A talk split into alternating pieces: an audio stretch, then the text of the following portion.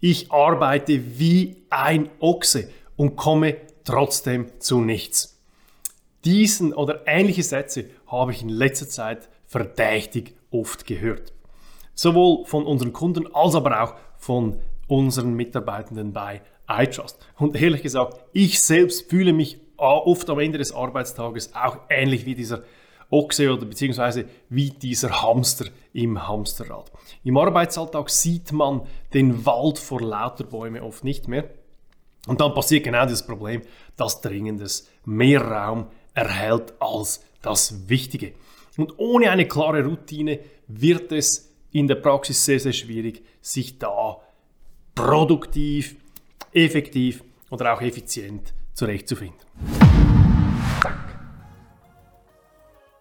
Und darum begrüße ich Sie herzlich zu dieser Podcast-Folge, die ich so benannt habe: Zeitmanagement, meine Tipps für einen stresslosen Wochenstart. In dieser Episode erzähle ich, wie ich äh, für mich selbst einen erfolgreichen Wochenstart ermögliche, wie ich mich fühle, wenn ich das äh, verpasse und ja, am Ende des Tages auch eine Methode, zeige ich eine Methode auch, wie äh, wir bei iTrust aus dem Team, aufs Team übertragen. Vielleicht können Sie das auch für sich adaptieren, dass Sie da ähm, für sich und Ihr Team viel effektiver arbeiten können.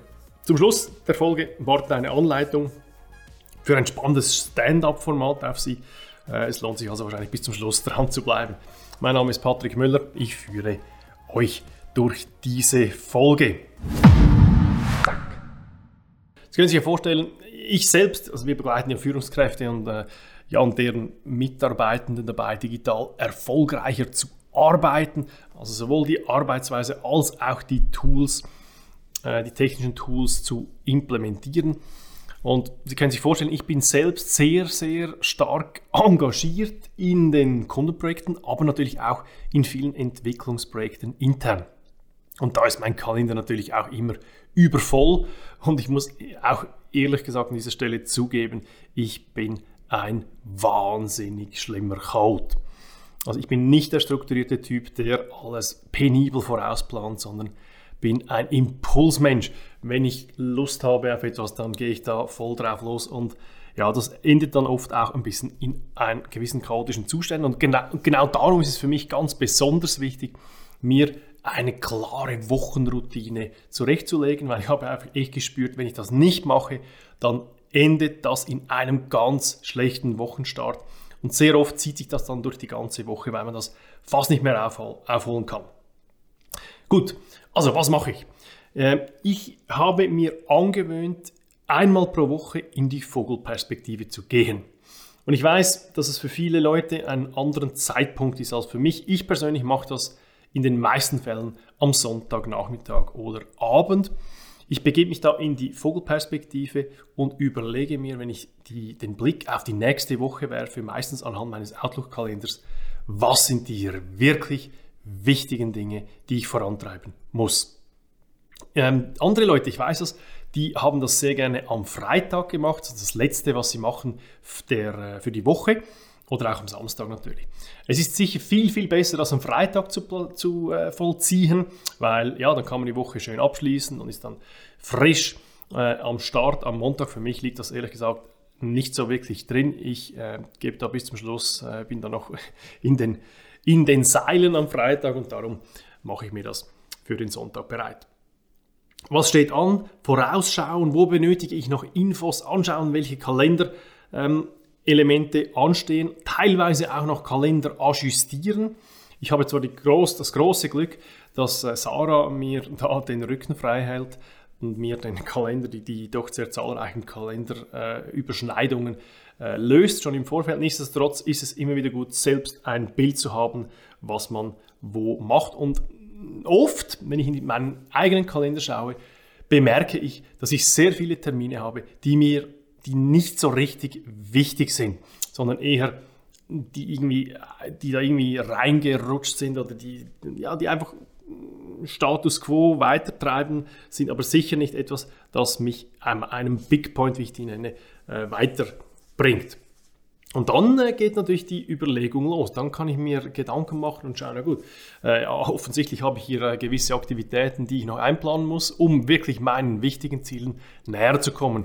Und dann kann man, und da mache ich sehr oft dann äh, verschiedene Blöcke, baue etwas um oder äh, plane etwas dazu ein. Das wäre so diese Vogelperspektive, die ich jedem und jeder ans Herz legen möchte. Und was schon immer wieder auffällt, mir persönlich, ist, dass ich natürlich sehr, sehr oft in dringenden Dingen nachrenne. Ich glaube, das geht sehr, sehr vielen Leuten so. Aber ist das Dringende auch wirklich wichtig? Wir kennen das, das schöne Eisenhower-Quadrat, oder wie das heißt, dieses Eisenhower, ähm, ähm, diese, diese Grafik, wo die eine Achse wichtig ist und die andere Achse dringend. Und ähm, ja, die, die Quintessenz ist, dass wir immer eher den dringenden Dingen nachrennen als eben den wichtigen Dingen. Und äh, ja, wenn man das mal weiß, ist das eines, aber man muss das in diese Routine einbinden.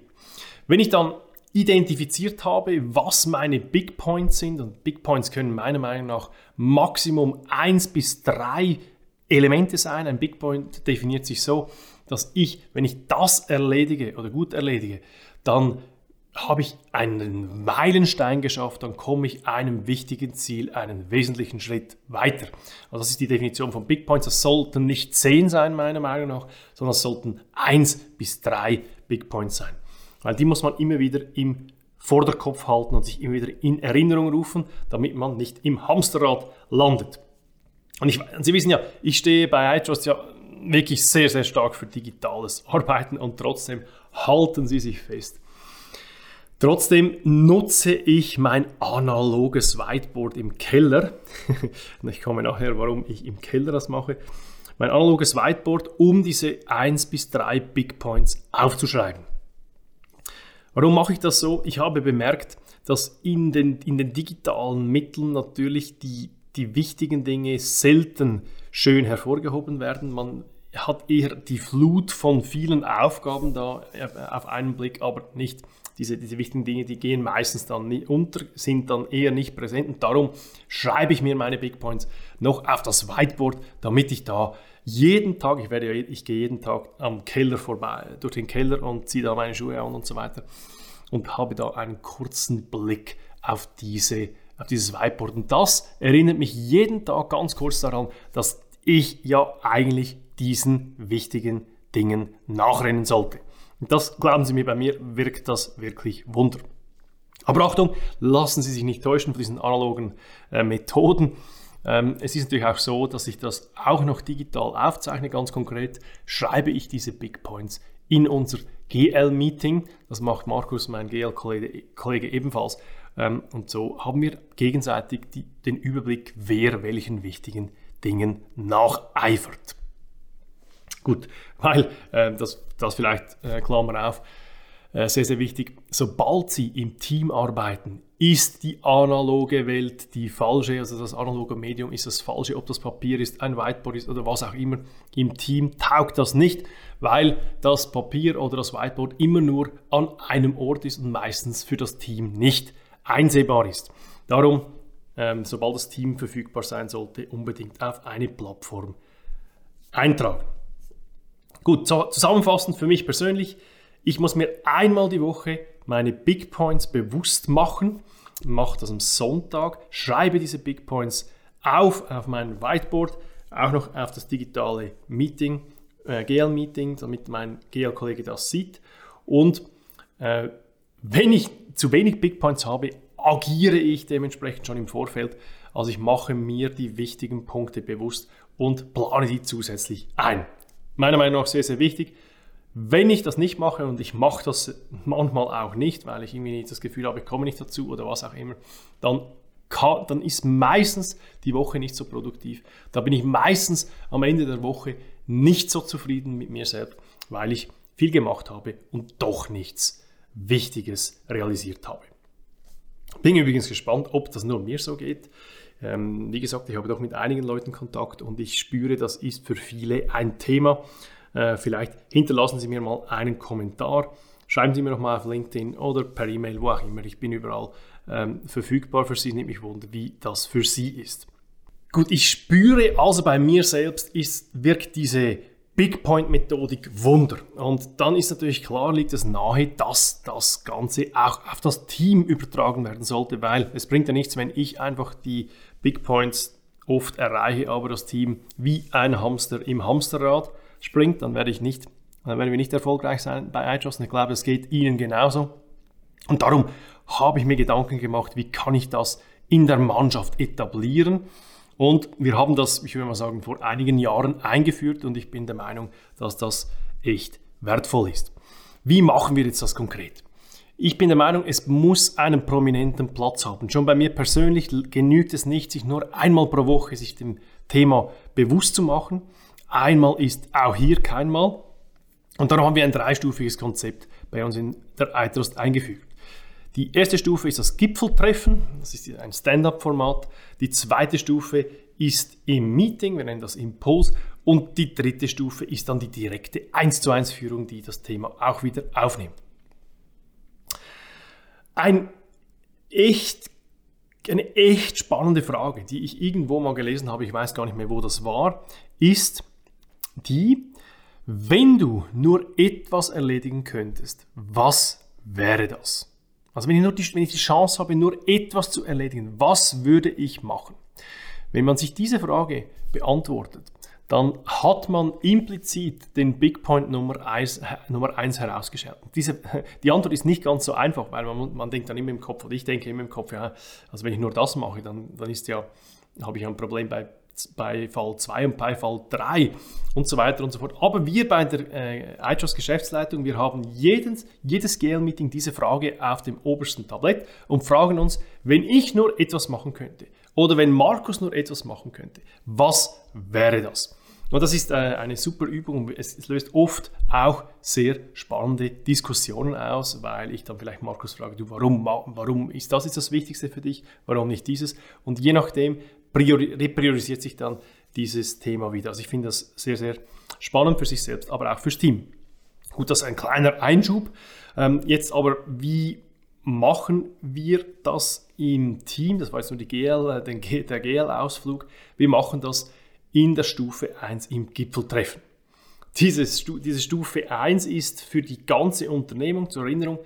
Wir haben etwas über 40 Mitarbeitende bei iTrust in der Mannschaft momentan. Das geht noch so knapp.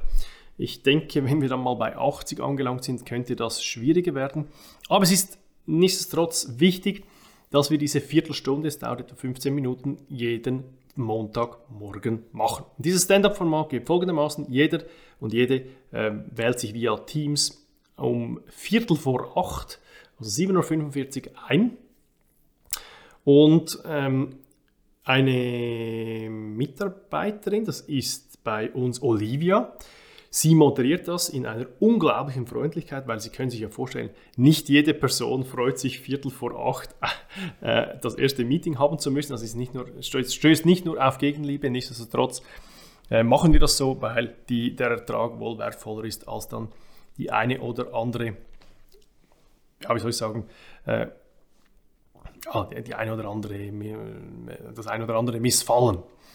Gut, also kurz und knapp, es geht darum, dass jeder Mitarbeitende etwa 15 Sekunden hat und sagen kann, was ist der wichtigste Big Point für mich diese Woche. Das ist so die Fragestellung und jeden, da gehen wir da kurz durch. Und was das natürlich, was wir übrigens auch noch machen da, ist, wir haben auch noch wichtige Infos von zum Beispiel GL, Personal oder was auch immer auf Teamseite. Ähm, so haben wir einen gemeinsamen Start, gemeinsamen Start in die Woche, das ist ein Effekt. Ähm, auf jeden Fall auch ein gewisses Zusammengehörigkeitsgefühl. Jeder spürt oder hört so ein wenig, wo die andere Person dran ist. Das ist wirklich ganz gut. Aber der Kernpunkt ist, wenn der ich am Montagmorgen meinen Big Point erklären muss, kurz, dann werde ich gezwungen, dass ich diesen Big Point auch für mich im Kopf erarbeite. Und das ist das Kern, der Kernpunkt. So zwingen wir quasi jede Person, dass sie sich Gedanken machen muss, was ist der große Stein, den ich diese Woche bewegen will. Was auch noch schön ist, dass natürlich die, die Interdisziplinarität gefordert, gefördert wird. Das heißt, dass Leute, die im Coaching bei uns arbeiten, zum Beispiel hören, was die, die Tech-Mannschaft macht oder aber auch die Front hört, was das Office macht und umgekehrt, es gibt ein, äh, ein höheres Verständnis für alle.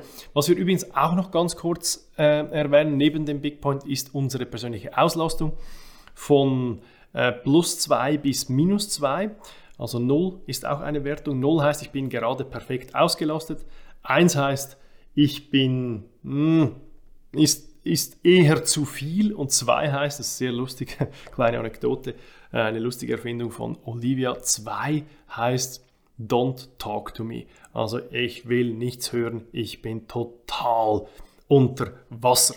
Minus 1 heißt, ich könnte gerne noch die eine oder andere Arbeit benötigen und minus 2 heißt, ich habe fast nichts zu tun, bitte, bitte gebt mir Arbeit. Und das ist sehr, sehr spannend, weil auch da löst, auch diese Wertung, die löst ein bisschen etwas aus bei den Kolleginnen und Kollegen, weil je nachdem stört man dann vielleicht jemanden einmal weniger. Oder wenn man hört, jemand hat ein Minus 1, dann kann man eine Arbeit vielleicht eher mal dieser Person abgeben. Das hilft zusätzlich noch. Gut, dann kommt die Stufe, also das war die Stufe 1, das Gipfeltreffen, jetzt kommt die Stufe 2 und das ist im wöchentlichen Teammeeting einbauen. Jedes unserer Teams, also das Coaching-Team, das Technologie-Team, äh, das äh, Office-Team, das Marketing-Team und, und, wie sie alle heißen, das, das Process- und Development-Team, das Entwicklungsteam, ähm, hat ja wöchentlich einen kurzen Impuls. Ein Impuls ist übrigens ein, einfach ein Meeting. Impuls darum, weil ja Meetings eher träge sind und ein Impuls viel mehr aktionsorientiert ist. Darum haben wir das umbenannt. Und da wird auch im, in unserer Meeting-Plattform, die auf OneNote basiert, ähm, wird jede Person aufgelistet und auch da wird dieser Big Point nochmals reingeschrieben. Das macht man meistens natürlich in der Vorbereitung ähm, schon in der Vorwoche, weil äh, ja, es bringt ja nichts, wenn man das erarbeitet und dann nochmal, also zweimal äh, berühren muss.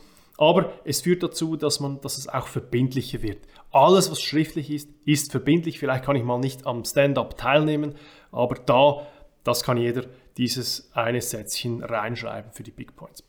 Ähm, das ist sehr interessant. Man muss natürlich in der Führung auch, zumindest zu Beginn, mal immer wieder einfordern. Das heißt, du liebe, äh, ich sage jetzt irgendeinen Namen, liebe Sarah, könntest du bitte deine Big Points ähm, auch nachtragen und so. Das braucht am Anfang ein bisschen. Aber wenn man es mal gemacht hat, wenn diese Routine implementiert ist, dann ist das die Stufe 2. Im wöchentlichen Meeting wird das nochmals visibel.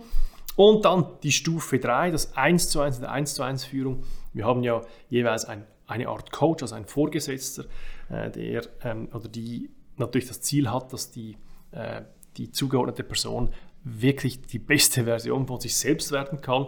Und da ist diese, wird, wird das auch immer wieder aufgenommen, dieses, äh, dieser Big Point, dass man auch sicherstellt, dass man da immer wieder erinnert wird. Also diese dreistufige Art und Weise im Team, Stufe 1 Stand-up, Stufe 2 wöchentliches Team-Meeting, Stufe 3 in der 1 zu 1 Führung, wenn man da immer wieder den Fokus auf die Big Points legt, hilft man jeder Person, dass sie auch erreicht werden.